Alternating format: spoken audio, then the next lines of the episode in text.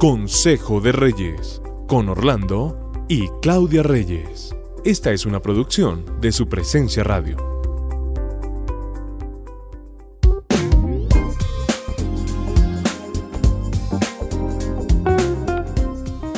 Los saludamos hoy en Consejo de Reyes.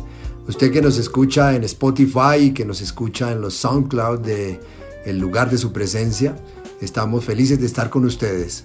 Un gusto saludarlos en este devocional. Eh, ¿Recuerdan los realities de televisión donde un número de personas o parejas que no se conocían empezaban a convivir por un tiempo determinado? Esto estuvo muy de moda en un tiempo, estos Los famosos realities.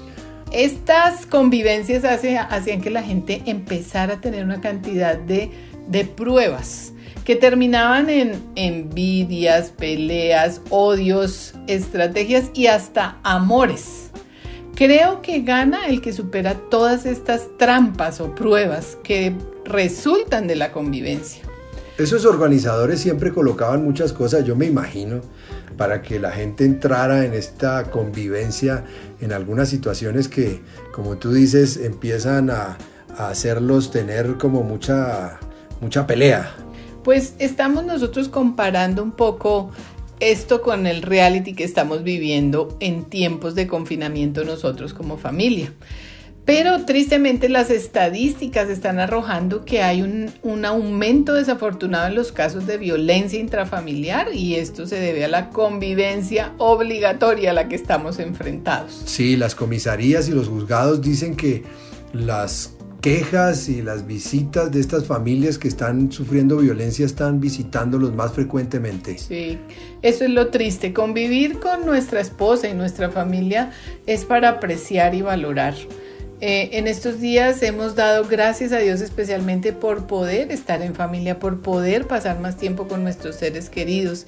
Y hace dos días que me reuní con mis compañeras de colegio, una de ellas me decía, Qué bueno que ustedes pueden estar cerca de sus papás, de sus hermanos, de su familia, porque tengo a mi papá y a mi mamá muy lejos y no me es posible estar con ellos y los extraño y los aprecio y los valoro demasiado. Por ejemplo, yo daba gracias en estos días orando, diciendo gracias por tu vida, porque yo no soy un muy buen cocinero y, y si no estuvieras tú, pues eh, los pedidos a los domiciliarios serían muy altos. No te alimentarías muy bien, te lo aseguro. Entonces se trata de, la convivencia se trata de aprender a convivir, como dice la palabra y, y valga la redundancia, convivir y para convivir se necesita amor, se necesita respeto y se necesita perdón de manera permanente. Sí, así es. ¿Por qué se llegará entonces a la violencia intrafamiliar? Sí, nos preguntamos, eh, viendo todas estas estadísticas y todo lo que estamos oyendo, ¿por qué la gente entra en una violencia intrafamiliar?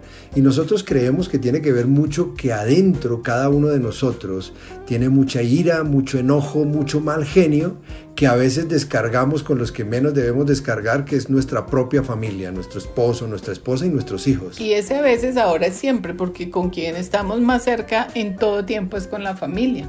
Entonces debemos trabajar con ese enojo. Primero el enojo es una emoción fuerte que va desde la irritación leve y puede ir hasta la furia y esa rabia intensa que todos hemos sentido en algún momento. Sí. El enojo no es lo mismo que la agresión física y emocional y esto se debe distinguir muy bien porque cuando vemos personas maltratadas o hablamos con personas maltratadas, la respuesta del agresor, ay, es que me enojé, me puse muy furioso. Pero cuando ya hemos causado el daño no solo a nuestros seres queridos, a veces causamos no solo moretones y, dolores en el corazón, sino hasta sangre en medio de nuestra familia. Estamos causando daños emocionales y físicos. Son marcas que no se van a borrar. Es muy difícil borrar esas marcas. Recuerdo que en mi casa hubo violencia intrafamiliar.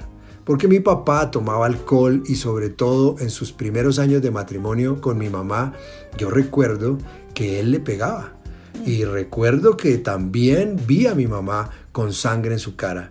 Estas conductas marcaron totalmente mi vida. No se ha borrado de tu memoria. Es muy difícil borrar esto, aunque eso ha sido sanado porque Jesús sanó mi corazón y Jesús sanó mi, mi vida en todo sentido, pero yo también recuerdo que yo empecé a ser violento y lo demostraba en el deporte tremendo. Y esto, esto fue muy bueno en, en, un momento dado que yo haya sido sanado porque antes de casarme es necesario sanar todas estas cosas. ¿Qué tal yo con violencia en este tiempo de mi vida? Gracias a Dios lo sanaste antes de casarte.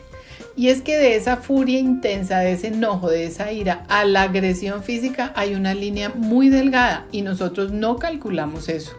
Hay que comprender también que esto es un pecado, lo dice la palabra, que no permitamos ni ira, ni enojo, ni gritería, ni contienda. Así es. Porque ¿qué hace eso? Daña a nuestras personas más queridas y sobre todo va en contra del amor de Dios. Así es. También pueden también preguntarse ustedes como esposos, ¿por qué son explosivos, violentos? ¿Por qué pierden el control con facilidad?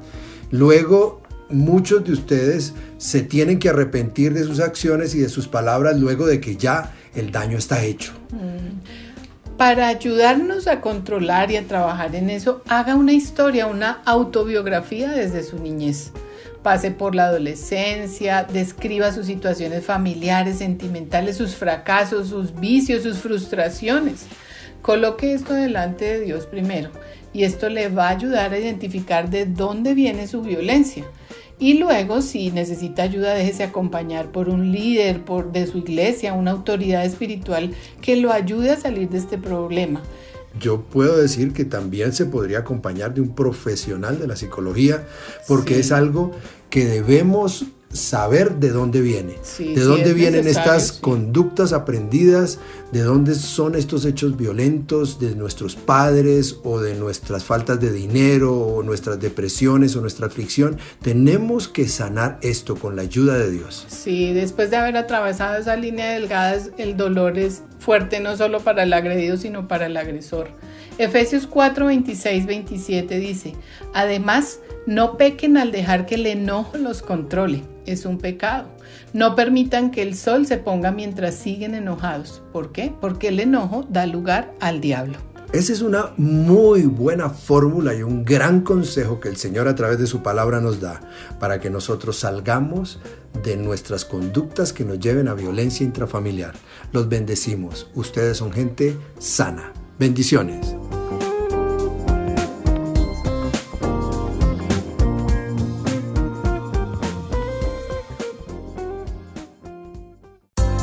Acabas de escuchar Consejo de Reyes por su presencia radio. Este devocional estará disponible en el podcast de nuestra página web, supresenciaradio.com.